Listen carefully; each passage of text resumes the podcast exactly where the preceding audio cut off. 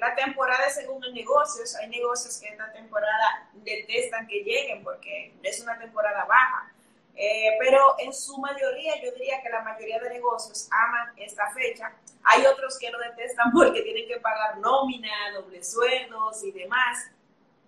Pero es un año de, es un momento que de, varios puntos, y lo vemos, de reinvención, donde tú sacas la mercancía que no vendías y la disparas y la pones en oferta, porque tú entiendes que hay dinero. Es el momento de que tú como negocio entiendes tu público, qué le puede gustar qué no, qué le funciona.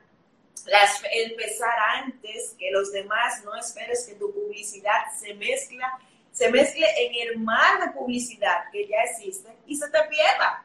Y tú no tienes, entonces, lo que es colocar publicidad, que sabemos lo que ponemos publicidad pagada, que Facebook usa el método de subasta, donde tú luchas por el valor de tu publicidad, va a costar muchísimo, te va a costar muchísimo.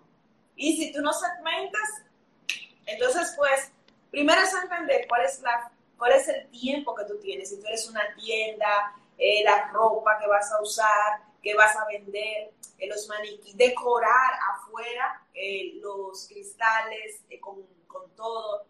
Si tú eres un negocio de vender, no tienes que hacer muchos esfuerzos porque la gente va a llegar. Y si tienes herramientas de fidelización, mucho más.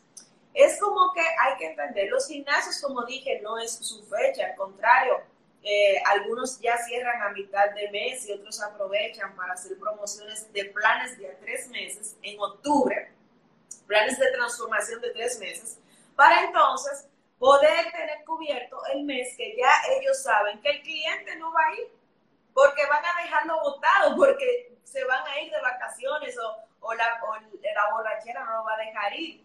Es entender tu negocio y, saber cuál es tu momento para tú eh, aprovechar eh, y dar el golpe para que aproveches el doble sueldo, que no es el 24 ni el 15, a veces a principio de mes, y puedes lograr pues eh, vender lo más posible.